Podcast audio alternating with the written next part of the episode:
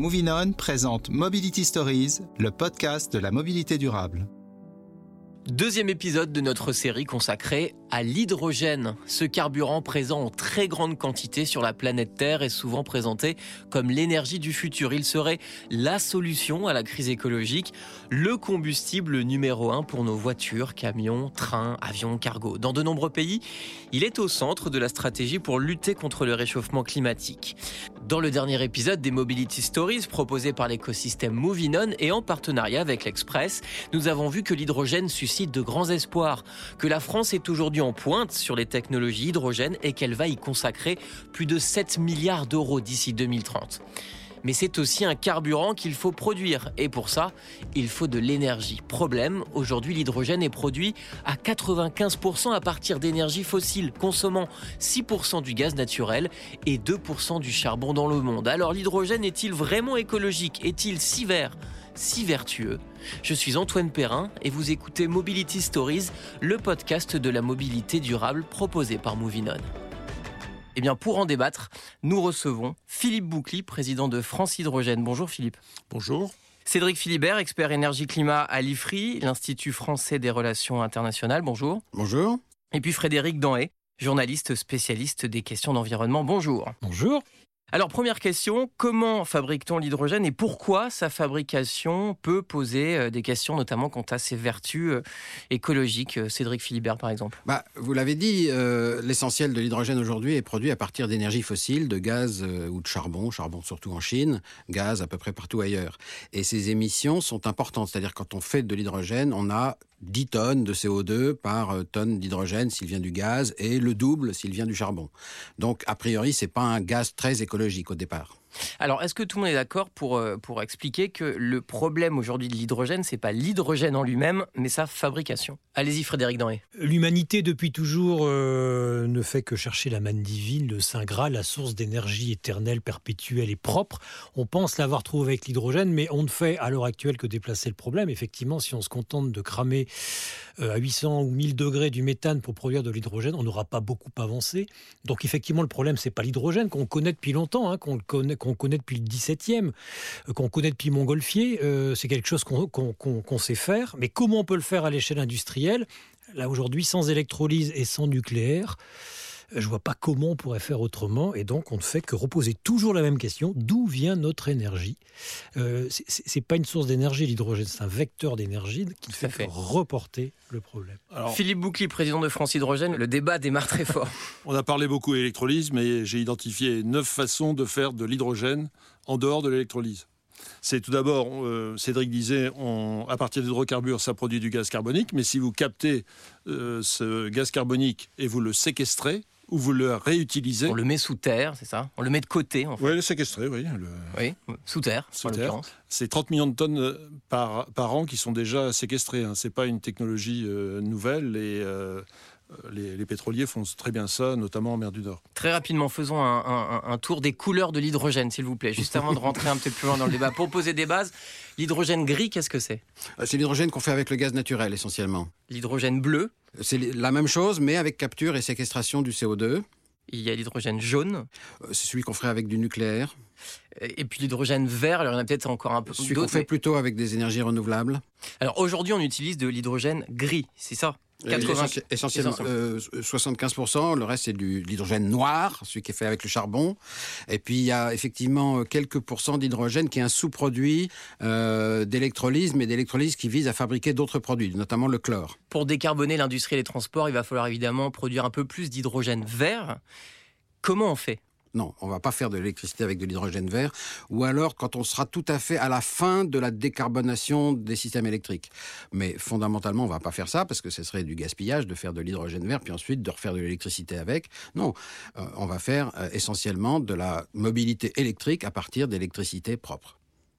Donc là, pas d'hydrogène vert, pas d'ambition de fabriquer un peu plus d'hydrogène à base de d'énergie renouvelable. Si, pour les bateaux, pour les avions et pour l'industrie les camions, les gros moyens de transport. Peut-être une petite fraction des camions très longue distance, mais je ne suis même pas sûr.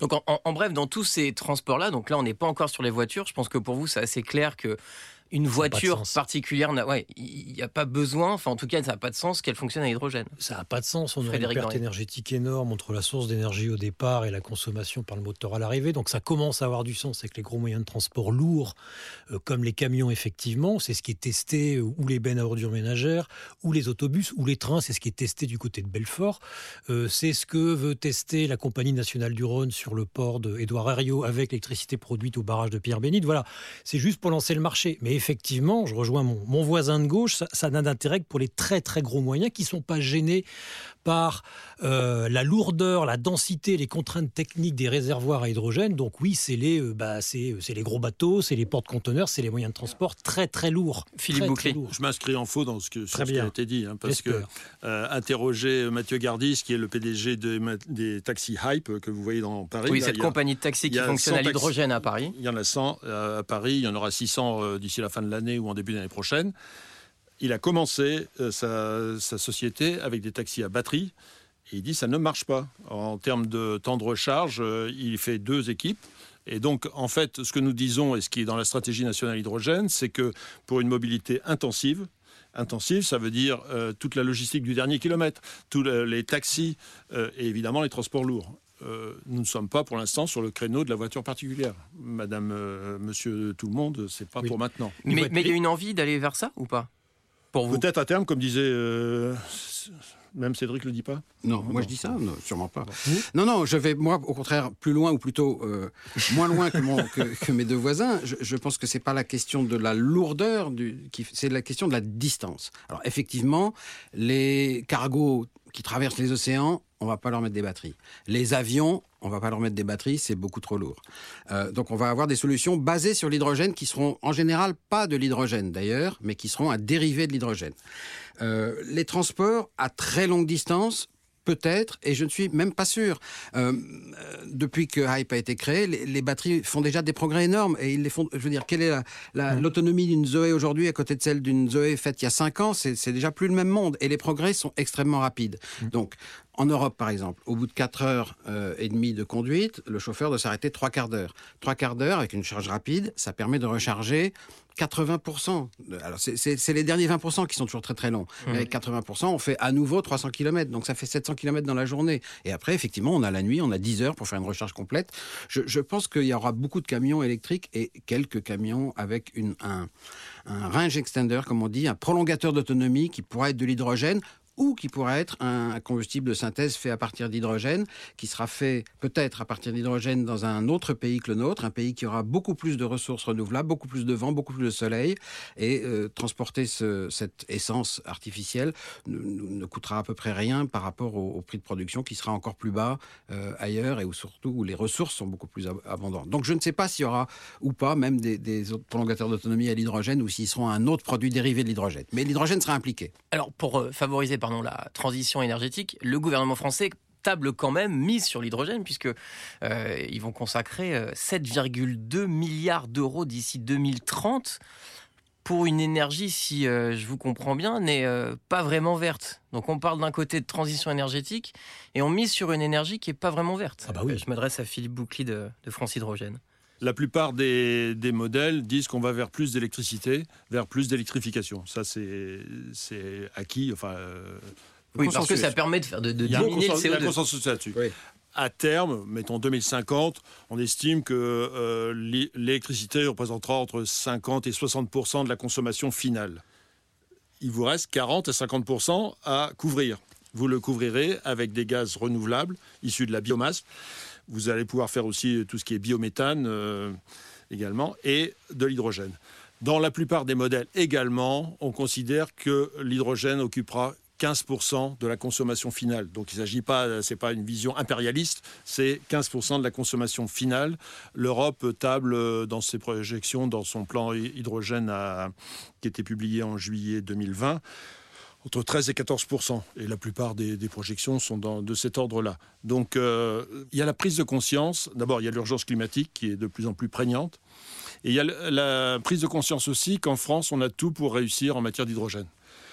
Il y a, euh, vous entendez cette petite musique en termes de batterie, peut-être que le, le train est passé et que euh, le- finalement c'est les. Bah, c'est souvent ce qu'on dit, effectivement. On n'a pas Mais- misé sur les gigafactories pour fabriquer le- des batteries, et là on veut miser sur l'hydrogène Voilà. parce que la France serait en pointe sur ce dossier-là. Voilà, il y a eu une étude faite par le Hydrogen Council, qui est donc le, le groupement de tous les industriels au niveau mondial. Ils sont une centaine maintenant.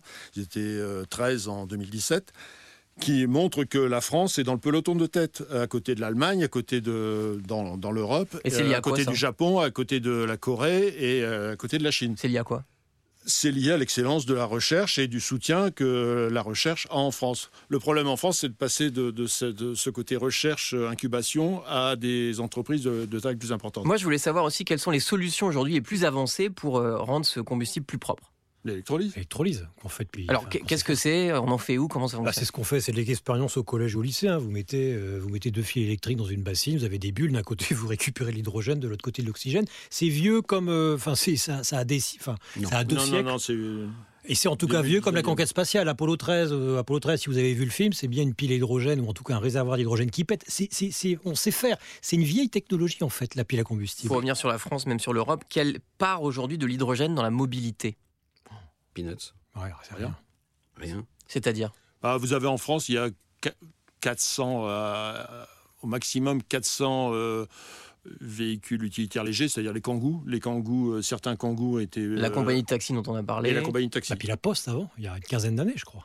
Qui avait des Non, à moins que ça, moins que ça. Mais au total, il s'est vendu, euh, mettons, 300 kangous en France et, et, 100 et il y a euh, une centaine de taxis à Paris. Donc même sur le transport routier lourd, là, il n'y a pas d'hydrogène en ce moment. Non.